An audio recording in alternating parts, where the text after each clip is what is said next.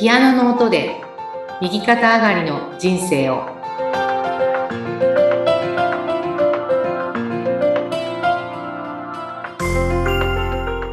皆さんこんにちは。きつねコンビです。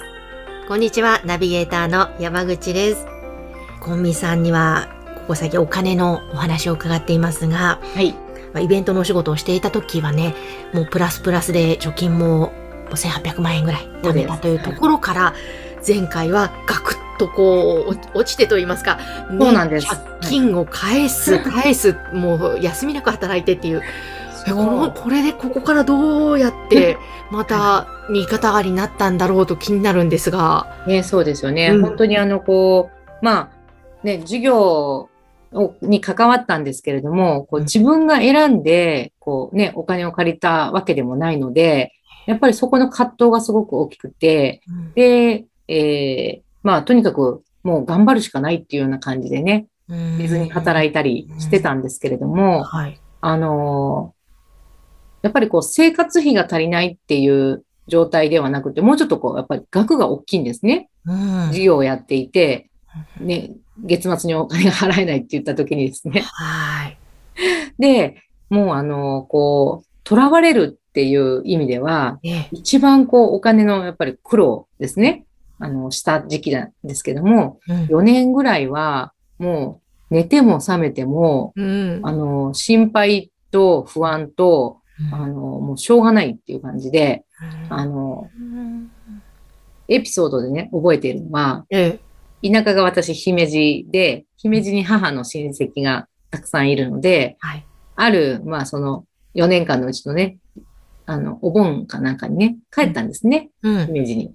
で、まあ、田舎ですが、皆さんこう、それぞれに水道屋さんをやっていたり、材木屋さんをやっていて、もう親戚もまあまあ、農家をやっているかね、商売をやっているかっていうような状態の方々なんで、うん。まあそんな話で、ね、私が東京でケーキ屋さんやってるらしいなっていう話をね、みんなこう、あの、なんかこう、ウキウキした感じで話された時に、ええ。もう現実を言いたいんだけど、はい。借金ってすごい大変だってことを言ったら、うん。バカなことをしないで帰ってこいって言われるだろうと。うん。ね、それもやっぱりこう、望むところではないので、うん言えないわけです、本当のことがね。で、自分が唯一言えたのはね、うん。ケーキ屋さんは儲からないっていう話ばっかりをね、自分がはい。しちゃうわけですよ。ええ。ええ。まあみんなね、あの、商売をやっている親戚ではありますけれども、うん私がね、本当のことが言えないから、その、言えることのマックスがね、儲からないっていう話しかできないので、ええ。あんまりにもそればっかり言うもんですから、うん。たまにかねて、うんねそんなに儲けなくてもいいじゃないかって言われた時に、ええ。もう本当に本当のことをね、言えない辛さっていうのが身に染みまして、ああ、そうだったんですね。ただもうね、あの、本当のことは言えずに帰ってきちゃったんですけれどもうん、まあ、それぐらいね、やっぱりまあ、ね、お金に対して、うん。こう、ね、返さなきゃいけないっていう辛さっていうのを、もう24時間365日、毎月毎月、はい月初から月末の心配をし、でどうやって抜けたかっていうことなんですけど、ある時ですね、はいはいあの、ふと、また月末の心配をしてたんですけど、ええ。これ毎月同じだなって、やっぱり毎毎月足りなくなって、うん。支払いを伸ばしてもらったら、また次の月苦しいんですね。うん。で、考えても一緒だなっていうことに気がついたんですね。はい。こうやって悩み苦しんでることは、うん。どうせ同じことが起こるんです。ええ。月末に。足りなくなる。はい。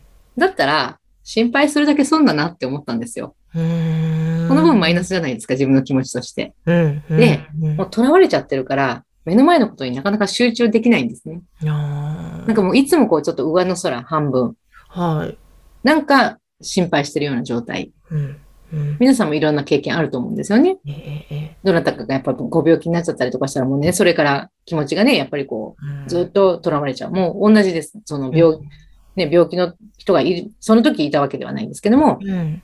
あの、お金が足りなくなっちゃうってことに、すごく不安を感じるっていうことで、目の前にね、うんまあ、美味しいケーキを作って、ね、袋詰めして、うんお客さんにしっかり接客をしてっていうようなことがやっぱりどっか上の空になっちゃってるなっていうのに気がついたので、あの、考えることをやめるって、その日に決めたんですね。へえ、考えることをやめる。そう。でもね、気がついたらまた考えてるんですよ、ふと。はいはい。ああ、わかります。はい、ありますね。ね。うん。あの、で、ダメだダメだ、また考えてるぞって言って、うん。自分をね、こう、まあ、いさめてうん、今目の前のことに集中しようっていうふうに、少しずつこう、切り替わっていって、えで、そこでもう、あの、いい話ではないんですけど、ミラクルが起こったんですが、え。はい。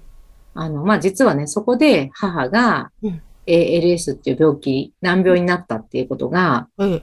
まあ、わかり、はい。で、本当にいい話ではないんですが、うん。父も認知症だったので、はい。二人のですね、通帳をうん私が預かることになったんですね。はい。お金の管理を、両親のお金の管理を自分がやるっていうことが、本当にね、その時に始まったんですね。はい。で、お金の話だけで考えるとうん、楽になりました。うん。通帳を預かったことで、まあ、うんここにお金がちゃんと入ってるわけです。うん。うん。うん。まあ、十分なお金が入ってる。うん。なので、もしも、お店、ケーキ屋さんの方で足りなくなったら、うん。ちょっと借りればいいってことができたんですね。うん。うん。うん。あの、結果的には一度もそういうこと、まあ一度だけ、うんあの、私が、えー介護の仕事をね、始めるときに借りた、すぐ返したっていうことはあるんですけども、うんまあケーキ屋さんの方で補填するってことはしなかったんですけど、ええ。結果的にはね。でも、気持ち的にはすごく楽になりました。ああ、そっかそっか、なるほど。うんあの、、今までは、ね、足りないってなった時に、うん。もうお支払いを待っていただくことしかできなくて、はい。どこからもう一回借り入れるってことがもうできなかったんですね。うーん。だけど、まあ、両親の通帳を持っていれば、うん、ね、10万足りない、20万足りないってなった時に、うんまあ、すぐに返すからちょっとだけお借りし、拝借しようっていうことがうんできるようになったっていう心の余裕うん。が生まれて、はい。で、今となってはもうお金のことは全く考えないっていう状態になってますから、ええ。あの、まあ、今はまあね、すべてが十分あるから、そんなに考えなくていいっていう状態なんで、うんあの、まあ、もちろんね、決算をしなきゃいけませんから、うんその数字を計算したりということはあるんですけれども、うんあの、その日をもってですね、はい。お金のことはもう考えないって決めた日から、今日に至るまで、私はお金のことをだから考えたことがないんです。へえ、じゃあやっぱり自分の中に変化があったわけですね。そうなんです。決めたんです、自分で。ん、うんもう私はお金のことは心配しない、悩まないっていうね。それをもって通帳が手に入り、あうん、で、その日からだからお金のことを考えてない。今は、うん、まあ、欲しいなっていう気持ちの方が大事なんで、うん。へえ、え、その、まあ、気持ちに余裕ができて、はい。でもまあ、ケーキ屋さんのその、あそうか、い状況は変わらなくても気持ちの部分が変化したってことなんですね。そうなんです。はい。そこが一番大事で、うん。で、あのーこれはただ、そのノウハウじゃないんですよね。うん。私がこう自分で、まあ、ね、苦しかった、すごく困っていた、まあ、そういう大変な状況の中で、うん。自分でこう考え抜いたときに、はい。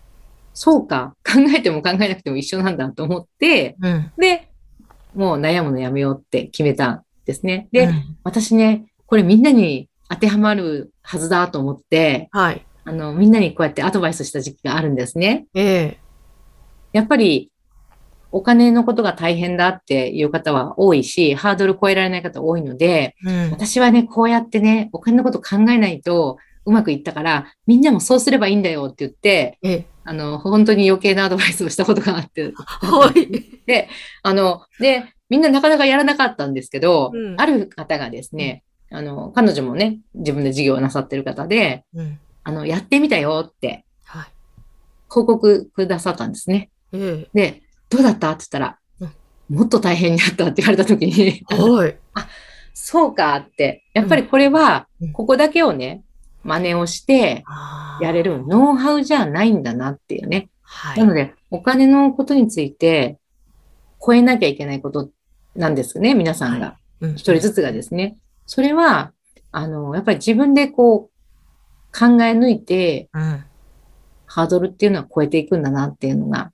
だからこう、私のこのお話は、やっぱりこう、お一人ずつまあ違うっていうところもあるし、うんうんただやっぱりこう取り組み続けたっていうことに関しては、うん。あの、まあ、例えばその、うまくいかなかったっていう方は、うん。もともと、やっぱりお金のことについてはすごくざっくりしてる方なんですね。うん。自分でもおっしゃってるんですけども、あの、細かいことはできないっていうような感じで、で、私は今細かいことをしてませんけれども、もともとやっぱりこう10年間お小遣い帳をつけ続けたっていううんうん。ベースがありますね。ははい。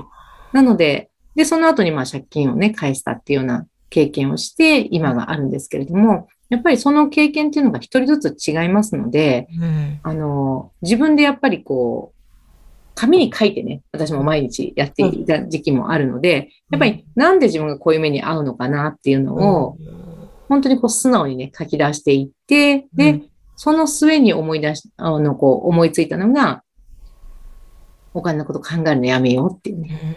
うんやっぱり、こうね、その、人それぞれの経験があって、はい。そそこだけを切り取ると、あ、それ真似すればいいのかなって思っちゃいがちですけど、いそれは違いますね。確かに、自分の中で腑に落として、あ、そそうういうことかって、こう、なんか、つまり、女性で言うと子宮の底なのか、この魂の底から、はーって、そうそうそう分かった。時にようやく変わるわけですね。そうなんですようん。だからこう、私が、その、まあ、井崎慎さんのね、コンサートにお越しになって、皆さん必ず何かしらは感じておられるし、うん、で、あの、まあ、ね、私の場合はその井崎講座っていうのを受けているから、運命がうん、解放されているっていうね、うん、お母さんの体内に発生した時の命の、その綺麗な状態でこう生きている。だけど、頭でいろいろやるし、うん、ね、そのお金のことに関しても、やっぱりこう、超えるにあたっては、うん、自分の試行錯誤っていうのは必ずついて回ることですよね。うんはい。ただ、えーすごくお金って分かりやすいのが、うんその、いだきの講座、いだき講座を受けるまでっていうのは、うん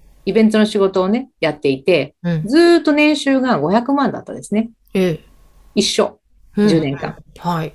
で、ちょっと頑張ったら上がる月も、上がる時もあるんですよ。年もね。うん600万とかなる年もあったんですけど、次の年はもう疲れちゃって、はい。精神的にも体もですね。で、落としちゃうんですね。うんなので、平均、10年間の平均が、だいたい500万ぐらいだったっていうことなんですね。うん。同じです。だからずーっと。はい。それが、まあ、講座を受けて、うん一度は一旦こう、マイナスね、うんあの借金をね、返すっていうような経験をしましたけれども、うん。そこで本当のこう、まあ、今から考えればですね、はい。こう、力がついたというか、うん。うん、で、そこからまあ、新しい事業、介護の事業を、うん、母のことがきっかけで始めて、うんあとはもう右肩上がりに、前の年のね、売り上げを落としたことがないっていう状態が始まるんですね。ほー、なるほど。はい。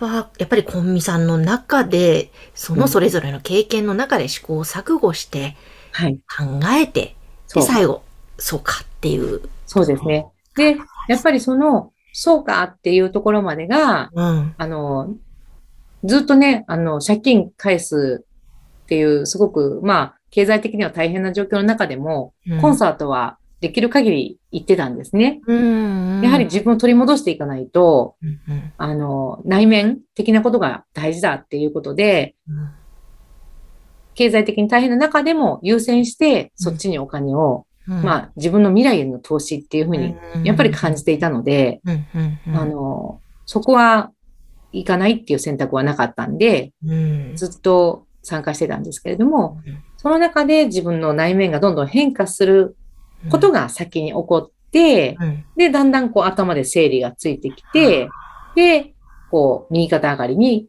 変わっていたっていうような。いやーそうなんですね。はい。